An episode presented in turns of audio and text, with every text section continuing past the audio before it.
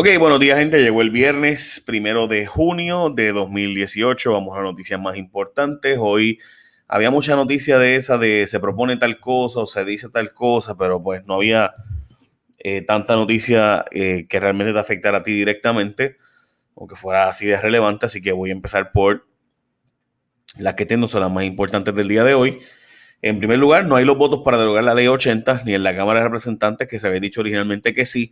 Johnny Méndez dijo que no hay los votos ahora mismo. De hecho, hay vistas públicas el lunes comenzando, donde se espera que el gobierno y la Junta pudieran dar sus argumentos. Específicamente, el gobierno de seguro va a ir. La Junta no ha confirmado su comparecencia.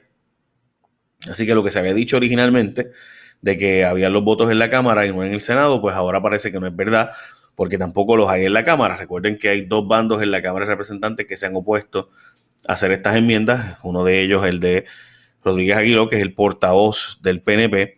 Y obviamente esto te importa porque la Junta de Control Fiscal ha dicho que si no se aprueba la eliminación de la ley 80, pues vienen recortes en bonos, días de Navidad, eh, perdón, días de, enfermedad, días de vacaciones, el bono de Navidad, etcétera. Eh, además de la propia ley 80. Así que, y que ellos van a plantear eso en el tribunal y que el tribunal decidirá quién puede y quién no puede implementar eso, además de recortes adicionales, porque ellos dicen que la eliminación de la ley 80 significaría 300 millones de dólares en ingresos para el gobierno y la economía. Así que sin esa enmienda, pues, eh, sin eliminación de eso, pues haría falta entonces cortar 300 millones de dólares del presupuesto. Así que puedes leerlo, está el link ahí en la historia, etcétera, está básicamente en todos los periódicos. Eh, Rosemilia Rodríguez perdió una demanda por discrimen, el analista eh, y una abogada, que fue la que llevó el caso, de seguro hoy están sonriendo porque le ganaron a la ultrapoderosa jefa de la Fiscalía Federal de Puerto Rico, tras determinarse por un jurado que discriminó contra un empleado a quien le otorgaron 300 mil dólares en compensación y ahora un juez podría decidir incluso hasta más. Las muertes de Puerto Rico no son la noticia más importante en los medios de Estados Unidos, ni siquiera cercano. El mismo día que salió el que en Puerto Rico había ocurrido 70 veces más muertes de lo que se había dicho originalmente, de lo que se pensaba. Se canceló el programa de Roseanne Barr porque, como ustedes saben, ella sacó un tweet bastante racista y después le echó la culpa a Ambien, pero en fin, la cosa es que ella eh, dijo que, eh, pues, es una barbaridad, básicamente, diciendo que era la, bueno, whatever, ustedes saben, la reunión del planeta de los simios, etcétera. Eh, en fin, un desastre de tweets. Y la Universidad de Columbia sacó un reporte diciendo que la prensa de Estados Unidos cubrió 16 veces más el tema de Roseanne y la cancelación de su programa que la situación de Puerto Rico. Bueno, la estadidad tiene más apoyo que nunca. Luego de la cobertura de Huracán María, la estadidad de Puerto tiene básicamente el 47% del apoyo de los estadounidenses en eh, la estadidad para Puerto Rico. Obviamente, 34% la rechaza. Eh, otra gente, obviamente, pues no sabe ni qué pensar, pero en fin, son números mucho más altos de lo histórico. Había sido treinta y tantos, 36, 40%, ahora está en 47%.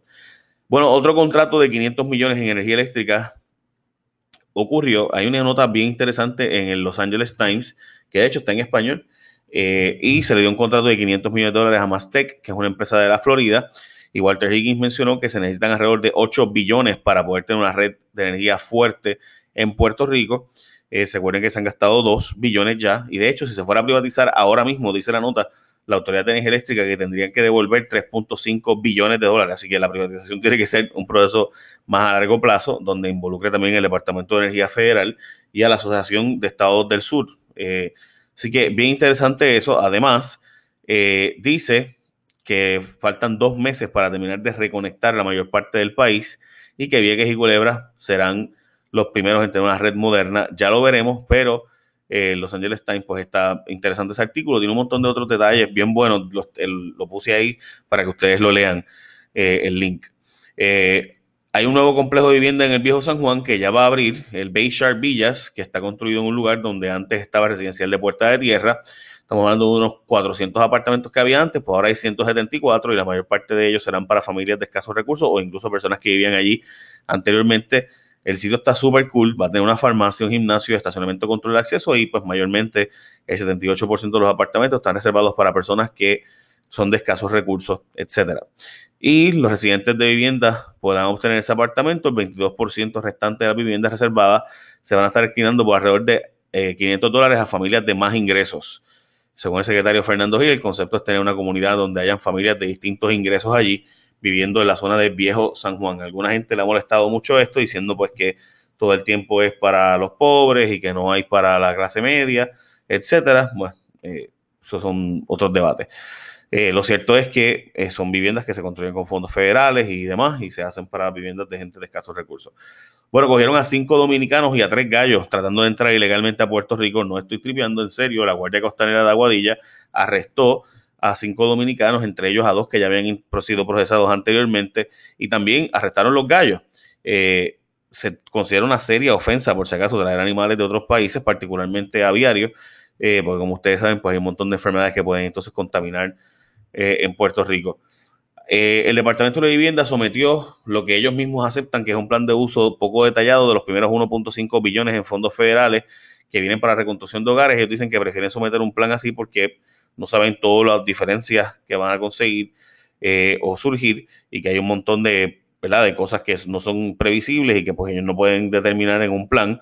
la gente dice, los, los, que evaluaron eso, que por si acaso salió ayer y salió antier también, eh, las críticas que se han hecho a eso y ya están hasta, hasta vistas públicas sobre el tema y comentarios, pues la gente que lo critica dice, mira, nos dieron solo 14 días para poder comentar y si bien es cierto que no puedes poner todos los detalles ahí, por lo menos los criterios y lineamientos básicos deberían estar claros para saber quiénes pueden y cómo pueden participar de, este, de esta erogación de estos fondos y cómo se va a utilizar, dicho, dicho sea paso, esos fondos.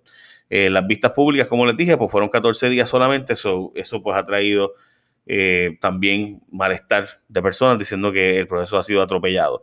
Vivienda dice que no es atropellado, es que simplemente, pues, mientras más rápido mejor para poder usar los fondos. La gente dice, pues, 7, 8, 10 días más, ¿cuál es la diferencia? Si ya, como quiera, van 8 meses después del huracán. Bueno, la morosidad está por las nubes y obviamente la gente está en hasta los tuétanos. De 7.19% de morosidad, o sea, de gente que no paga sus préstamos, eh, o está atrasado en sus préstamos, de 7.19 que eran antes del huracán, ya va por 9.21, esos son los primeros tres meses del el año. Y o sea que ahí todavía están las moratorias, ahí todavía están las posposiciones de pago, etcétera. Así que sin duda esto es bien importante porque mientras menos gente pague sus viviendas, mientras menos gente pague sus carros, pues menos valen los tuyos. Así que menos razones tienen para quedarse aquí en Puerto Rico y más complicada será la recuperación de Puerto Rico.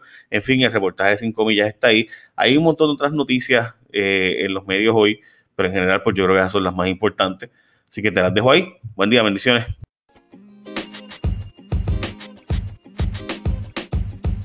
The podcast you just heard was recorded with Anchor. If you want to make your own, download the Android or iOS app completely free from anchor.fm slash podcast. That's anchor.fm slash podcast.